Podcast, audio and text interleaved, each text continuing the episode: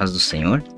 É, nesse vídeo eu gostaria de falar de um assunto bastante polêmico, que sobre provar os espíritos. O que, que a Bíblia diz a respeito disso?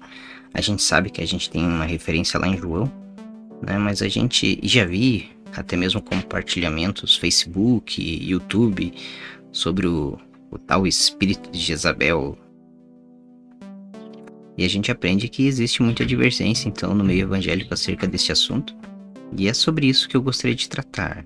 É, gostaria de dizer que o que me levou a, a pensar acerca disso e, e a tratar esse assunto foram dois fatores bem interessantes. O primeiro fator foi algumas pregações que eu vi presencialmente, infelizmente, tive esse desprazer, acerca da salvação pelas obras e acerca de um evangelho baseado em sentimentos. Em um curto período de tempo, eu escutei duas mensagens desta natureza e, e as duas eram bem antagônicas, né? Uma se baseava em sentimentos e a outra então em salvação pelas obras. E isso me levou a, a pensar mais no assunto, a estudar um pouquinho mais a Bíblia, me levou também a ler alguns livros, né? Então, primeiramente, eu vou fazer algumas indicações de livros que eu li e, e me levaram a pensar nessa mensagem a qual eu vou expor para vocês aqui, né? Eu gostaria que você me acompanhasse lá. O, o primeiro livro é o Cristianismo sem Cristo. Esse livro aqui é muito profundo, o Evangelho Alternativo da Igreja Atual. E eu vou te falar que eu aprendi bastante com esse livro. Teve uma, uma parte que eu tive que parar de ler e, e orar a Deus e até mesmo pedir perdão por algumas coisas que a gente acaba aprendendo errado e fazendo errado também, porque aprendemos errado e infelizmente, como nós vivemos em sociedade, a gente tem a influência da sociedade na gente. É, esses tempos atrás até achei engraçado, eu, eu entrei num, num debate dentro de um grupo lá e o indivíduo ele estava prometendo às pessoas um evangelho sem a, a influência de igreja alguma. E e eu discordei totalmente dele, porque o, ser humano, como um ser social, ele não consegue viver sem influência de alguém ou, ou da sociedade em que vive. Então é impossível você ter um, um evangelho que não sofra a influência de alguém. Obviamente que existem boas influências hum. e más influências. E esse livro ele é excelente acerca deste assunto. É, li também Esse livro de Jonathan Edwards, a verdadeira obra do Espírito, Sinais de Autenticidade, muito profundo, e vai tratar acerca dessa leitura que nós vamos fazer de 1 João, capítulo de número 4, e também é, John MacArthur, A Guerra pela Verdade, baseado em Judas, falando acerca de falsos mestres. A gente vai fazer uma primeira leitura lá em Mateus, capítulo de número 12, versículos 24, 31 e 32. E diz assim, ó. É, mas os fariseus, ouvindo isso, diziam: Este não expulsa os demônios, senão por Beuzebu, príncipe dos demônios. Jesus, porém, conhecendo seus pensamentos, disse-lhes: Todo reino dividido contra si mesmo é devastado, e toda cidade ou casa dividida contra si mesma não subsistirá. E se Satanás expulsa Satanás, está dividido contra si mesmo. Como subsistirá, pois, o seu reino? E se eu expulso os demônios por Bezebu, por que expulsam vossos filhos? Portanto, eles mesmos serão os vossos juízes. Mas se eu expulso os demônios pelo Espírito de Deus, logo é chegado a vós o reino dos céus. Versículos 31 e 32 diz bem assim, ó. É, Portanto eu vos digo, todo pecado e blasfêmia se perdoará aos homens, mas a blasfêmia contra o Espírito Santo não será perdoada aos homens. E se qualquer que disser alguma palavra contra o Filho do Homem, ser-lhe-á perdoado. Mas se alguém falar contra o Espírito Santo, não lhe será perdoado, nem neste século, nem no futuro. Então, é, a primeira consideração que eu preciso dizer quando a gente vai falar sobre discernimento espiritual, sobre provar os espíritos, é que eu não tenho a intenção com esse estudo incutir na mente das pessoas um, um, um filtro ou é, de forma generalizada nós vamos julgar cada movimento da igreja ou manifestação que houver, seja de, de sentimentos, emoções ou de raciocínios e, e ficar é, julgando se é Deus ou o demônio, né? ou até mesmo a vida espiritual das pessoas. A gente precisa ter consciência de que quando a gente está falando é, em, em termo congregacional, em igreja, Existem pessoas de todas as formas dentro da igreja. Existem pessoas que são excelentes exemplos, são pessoas santas, tementes a Deus e, e seguidoras do Evangelho. E existem outras pessoas que não são. A Bíblia fala sobre o trigo e o joio e que não tem como separar o trigo do joio. Então entenda que, por mais que a gente vai falar acerca do discernimento espiritual, esse discernimento espiritual não me dá o direito de ficar julgando cada passo cada centímetro do cristianismo das pessoas que estão ao meu redor com a intenção de ser é, de estabelecer uma lei. A gente vê isso na época de Jesus Cristo. Os doutores da lei eles não aceitaram Jesus Cristo simplesmente porque Jesus não vinha no padrão que eles esperavam. E a gente precisa cuidar, porque às vezes Deus pode agir de uma forma, e se eu tenho um preconceito da forma com que Deus age, eu posso desconsiderar as atitudes ou a glória de Deus, né?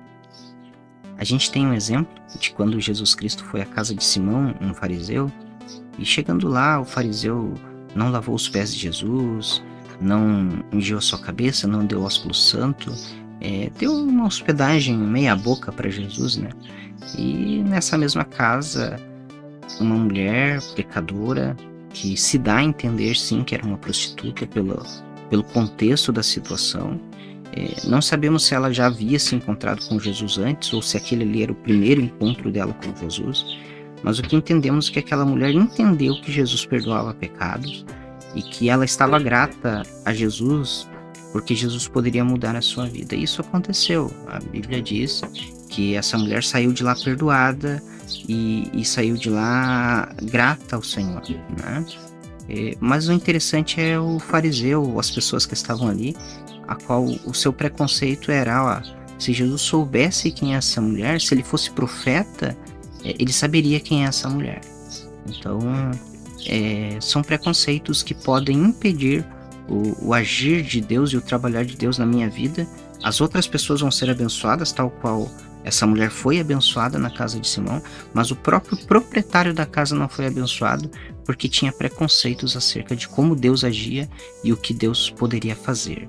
Vou ler com vocês o Mateus capítulo 7, versículo 1 ao 5, que diz assim: ó, Não julgueis para que não sejais julgados porque com o juízo que julgares sereis julgados, e com a medida que tiverdes medido, vos hão de medir a vós. E por que reparas no argueiro que está no olho do teu irmão, e não vês a trave que está no teu olho? Ou como dirás a teu irmão, deixa-me tirar o argueiro do teu olho, estando uma trave no teu? Hipócrita, tira primeiro a trave do teu olho, e então cuidarás de tirar o argueiro do olho do teu irmão. Né? Então veja bem que Jesus aqui, ele também nos fala acerca de, de julgamento das pessoas. A gente não está na igreja com a intenção de ficar julgando cada passo dos irmãos e, e procurando. Isso é um, é um, problema muito sério quando se procura pecado na vida dos outros. Né? É, uns detetives espirituais por aí que tem que ficam vigiando os irmãos, tentando achar um pecado na vida dos irmãos para acusar os irmãos. Isso é não é bíblico, não é saudável e não tem nada de espiritual nisso.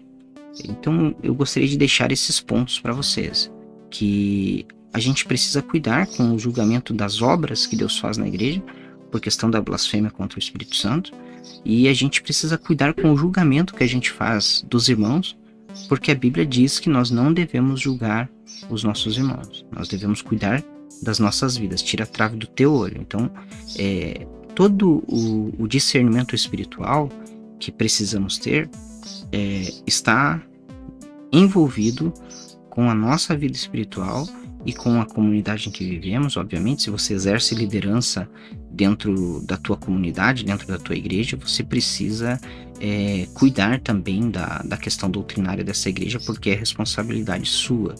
Existe até uma leitura muito interessante que, que se encontra lá em, em 2 João, que a gente pode, pode usar aqui, que diz assim. Então nós temos uma leitura bastante importante acerca disso, isso aqui está relacionado à, à liderança da igreja, né, que diz assim, ó, porque já muitos enganadores entraram no mundo, os quais não confessam que Jesus Cristo veio em carne. Este tal é o enganador e o anticristo. Olhar por vós mesmos para que não percamos o que temos ganho, antes recebamos o inteiro galardão. Todo aquele que prevarica e não persevera na doutrina de Cristo não tem Deus. Quem persevera na doutrina de Cristo esse tem tanto o Pai como o Filho. Se alguém vem ter convosco e não traz esta doutrina, não recebais em casa, nem tampouco o saudeis. Então a gente tem que ter um cuidado sim com quem toma a, a, a direção dos nossos cultos e com que se é falado nos nossos cultos. Então veja bem aqui que quem não confessa Jesus Cristo vem em carne, isto é, nega a natureza divina e a natureza humana de Jesus Cristo, é, essa pessoa está sendo um espírito ruim, um espírito enganador. Então temos que ter este cuidado. Agora vamos. Isso foi apenas a nível de, de introdução para que você pense com temor acerca disso que eu vou falar, porque é, não é nosso intuito trazer confusão, muito pelo contrário, nosso intuito é trazer esclarecimento e preparar você para ser uma bênção na igreja onde você congrega e também preparar você para não cair em, em, problemas doutrinários aí que podem até te fazer perder a salvação, dependendo da, dessa questão, do que for o assunto. Então vamos lá. É, vamos ler 1 João, capítulo de número 4, que diz assim: Amados, não criais a todo espírito, mas provai se os espíritos são de Deus, porque já muitos falsos profetas se têm levantado no mundo. Nisto conhecereis o Espírito de Deus. Todo espírito que confessa que Jesus Cristo vem em carne é de Deus. E todo espírito que não confessa que Jesus Cristo vem em carne não é de Deus. Mas este é o espírito do anticristo, do qual já ouvistes que há de vir, e eis que já agora está no mundo. Filhinhos, sois de Deus e já o tendes vencidos, porque maior é o que está em vós do que o está no mundo do mundo são e por isso falam do mundo, e o mundo os ouve. Nós somos de Deus e aquele que conhece a Deus ouve-nos. Aquele que não é de Deus não nos ouve. Nisto conhecemos nós o Espírito da verdade e o Espírito do erro. Amados, amemos-nos uns aos outros porque o amor é de Deus, e qualquer que ama é nascido de Deus e conhece a Deus. Aquele que não ama não conhece a Deus, porque Deus é amor. Então, vamos ler apenas até o versículo de número 8 aqui. E, e vamos entender então o, essa questão de, de discernir espíritos. Né? A, a primeira coisa que a gente precisa entender aqui é que toda vez que a Bíblia está falando acerca do Espírito Santo, o Espírito de Deus, é, a nossa versão em português vai trazer essa palavra em letra maiúscula. O E, né, vai ser em letra maiúscula. Vamos ver aqui no texto, ó, por exemplo o versículo de número 2 aqui diz assim: Nisto conhecereis o Espírito de Deus, isto é, está em letra maiúscula e até o próprio contexto já diz a, a, que o Espírito se origina de Deus. Né? Todo Espírito que confessa que Jesus Cristo veio em carne é de Deus. Note que aqui é uma coisa interessante que até traz confusão para as pessoas. A palavra Espírito está em minúscula e mas não deixa de ser espírito ou algo que provém de Deus. Ó, todo espírito que confessa que Jesus Cristo vem em carne é de Deus. Porém, essa palavra espírito aqui, ela não se refere ao Espírito Santo, né? Mas é um, uma outra forma de espírito e é por isso que a gente vai falar sobre discernimento espiritual. E todo espírito, letra minúscula, que não confessa que Jesus Cristo vem em carne, não é de Deus, mas este é o espírito do anticristo, do qual já ouvistes que há de vir, e eis que agora está no mundo. Então, aí a gente já tem uma questão de uma regrinha gramatical, né? Letra maiúscula, Espírito Santo. Letra minúscula, Espírito de outras procedências, que é o que a gente vai ver aqui, né? Então, vamos analisar a Bíblia aqui para a gente poder entender essa questão. Nós vamos fazer uma outra leitura agora, que está lá no Evangelho de Lucas, no capítulo 24, o versículo de número 37, que diz assim: é, Lucas 24, 37 diz: E eles, espantados e atemorizados, pensavam que viam algum espírito. Lucas capítulo 24, finalzinho dos evangelhos, Jesus ressurreto e eles acreditando em fantasmas. Né?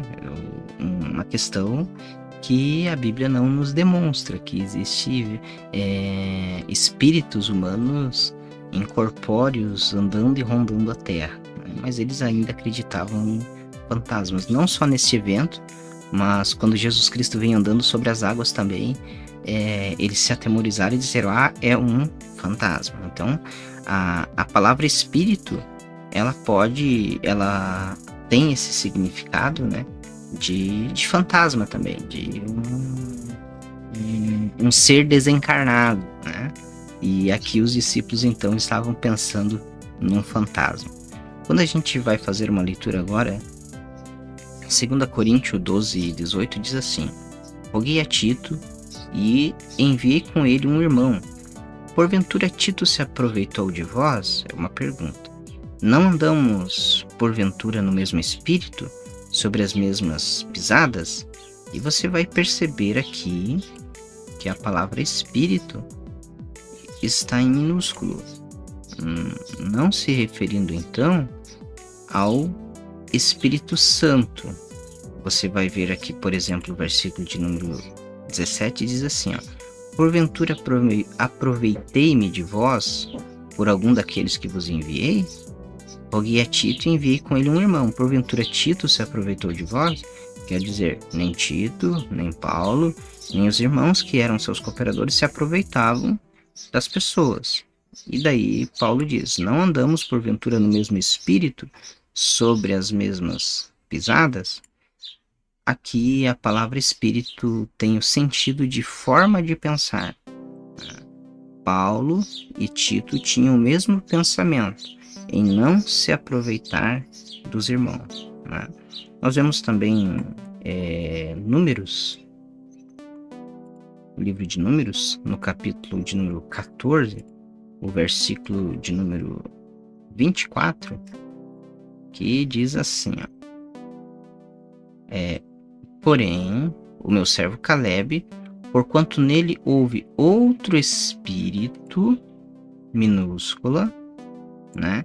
E perseverou em seguir-me, eu o levarei à terra em que entrou, e a sua descendência a possuirá em herança aqui também neste contexto, né? Vocês sabem que Caleb ele foi um dos espias enviado a Canaã e 12 dos espias voltaram com um relatório muito desanimador, dizendo que lá haviam gigantes e houve uma, uma revolta entre o povo lá e queriam apedrejar Moisés, e os únicos que pensaram diferente ou tiveram uma visão diferente dos acontecimentos foi Josué e Caleb. Né? E aqui Deus, falando acerca de Caleb, diz: ó, em Caleb houve um outro espírito, isto é, uma outra forma de pensar.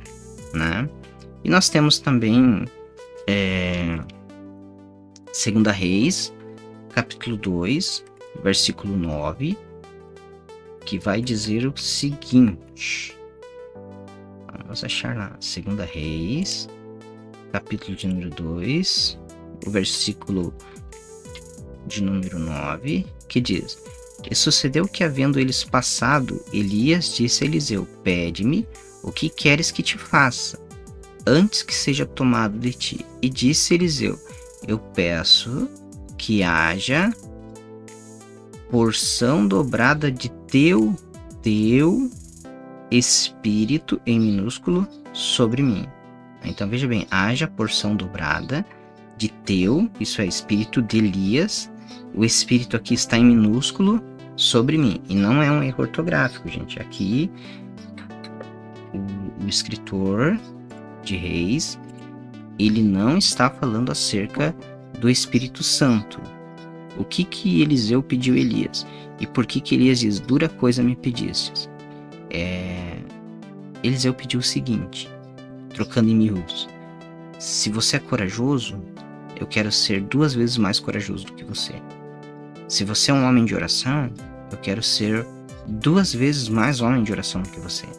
Se você é, é, zeloso pelas coisas de Deus, eu quero ser duas vezes mais zeloso. Se você é enérgico nas coisas de Deus, eu quero ser duas vezes mais enérgico. Então veja que olha o ministério de Elias, né? E, e imagina você agora pedindo o dobro dessa carga, né? O, o dobro desse zelo, desse fervor, dessa fidelidade que Elias teve. E foi isso que Eliseu pediu. Então é, é um pedido muito duro, né? e somente o próprio Deus para pôr esse sentimento no coração de Eliseu, porque eu não vejo outra forma de Eliseu fazer um, um pedido desse ousado da forma que fez. Quando você vai estudar na teologia acerca da, da pessoa e obra do Espírito Santo, você vai ver que no Antigo Testamento não havia ninguém onde o Espírito Santo residia dentro dessa pessoa. Isso só foi possível após a morte de Jesus Cristo é, no Calvário, o seu sacrifício perfeito, que nos possibilitou a ser templo do Espírito Santo, tal qual Paulo fala em Corinto. Antes disso era impossível. O Espírito Santo vinha sobre as pessoas, as pessoas executavam obras, né? E depois então o Espírito Santo é, se retirava ou permanecia ali por um determinado tempo, como a gente tem no Salmo de Davi, o Salmo de arrependimento, o Salmo número 50, né?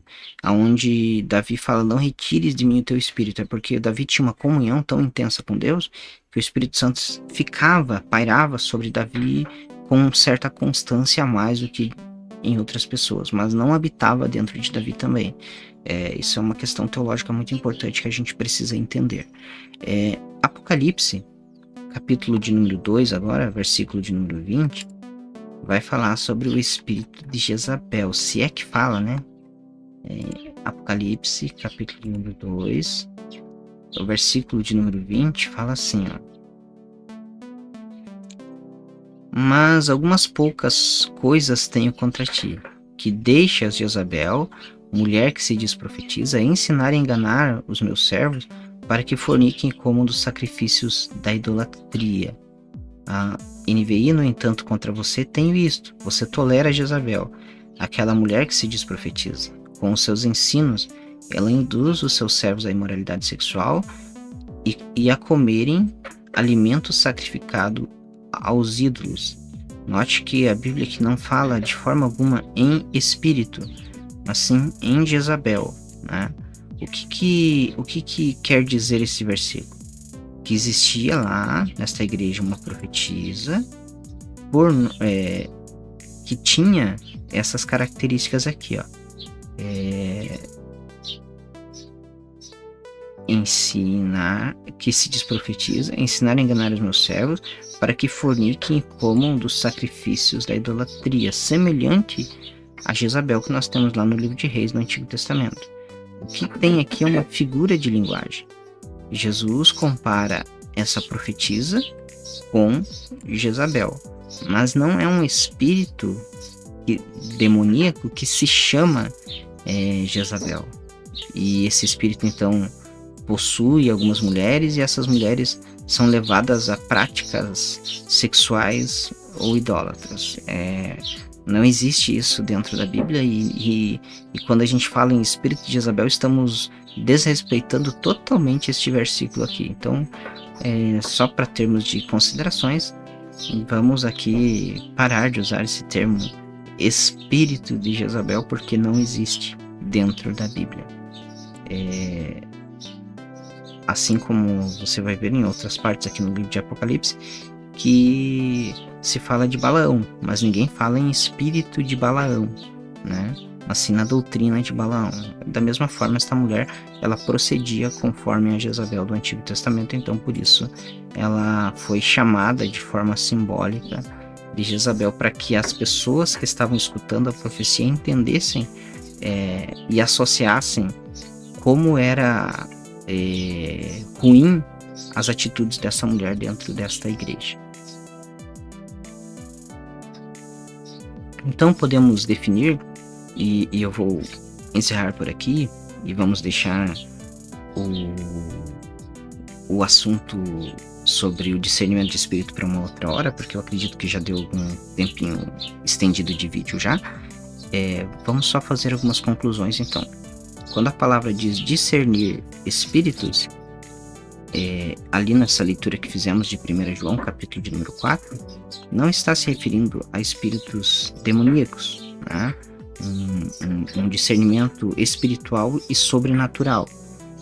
É, o que a Bíblia ali está dizendo é sobre discernir é, formas de pensamento, isto é, doutrinas, porque você pode ver até no próprio contexto, quando a gente volta lá para 1 João, deixa eu ver aqui, acho que está aberto aqui, né? É, e todo espírito que não confessa que Jesus Cristo vem em carne, o confessar que Jesus Cristo vem em carne, ou a encarnação de Cristo, Deus se fez carne, se fez homem, é, é uma doutrina bíblica. Então, o espírito aqui é uma doutrina, é uma forma de pensamento, é, é a formas de ensinamentos que estão sendo apresentadas para as pessoas, né? É, até o, o próprio versículo de número 1 também nos dá esse contexto. Amados, não criais a todo espírito, mas provai se os espíritos são de Deus, porque já muitos falsos profetas se têm levantado no mundo. Então a gente tem que escutar o que essas pessoas estão dizendo e provar se o que elas estão falando provém de Deus ou não provém de Deus. E qual é a, a forma para concluirmos depois a gente vai entrar em mais detalhes, né? Mas a, a grosso modo, qual é a forma de provarmos? É verificar, né? E se doutrinariamente ele essa forma de pregar está incluída dentro da palavra de Deus. Né? Não é só porque se fala no nome de Jesus que é uma boa doutrina. Muita gente vai usar o nome de Jesus Cristo de forma errada, de forma equivocada é, e de forma até mesmo muito ruim, muito ímpia. Né? Existem muitas doutrinas, muitas religiões que usam o nome de Jesus Cristo e até se dizem evangélicas, mas que não tem nada de evangélico. Até por isso é importante a gente, é, essa referência de leitura, o cristianismo sem Cristo, você vai aprender muita coisa boa ali. Né? Também existe um livro que se chama com vergonha do Evangelho, John MacArthur, eu não pus lá no início, mas eu posso recomendar para você aqui, que vai falar sobre a, os nossos tempos atuais, né? É, sobre o pós-modernismo. É muito interessante a gente ouvir acerca disso. Então, eu quero que Deus te abençoe, você que me acompanhou até aqui. Né? Eu sei que eu falei bem pausado, e, e foi a minha intenção mesmo, porque eu gostaria que você entendesse essa questão aqui. E no próximo vídeo a gente vai tratar acerca do que é discernir espírito de forma mais clara. Né? Mas eu só gostaria que você colocasse isso como conclusão, que o que João está dizendo é discernimento de doutrina, né? é, que de formas de pensamento, de ideologias. Então eu gostaria que você entendesse essa questão. O Senhor te abençoe e te guarde e te dê a paz.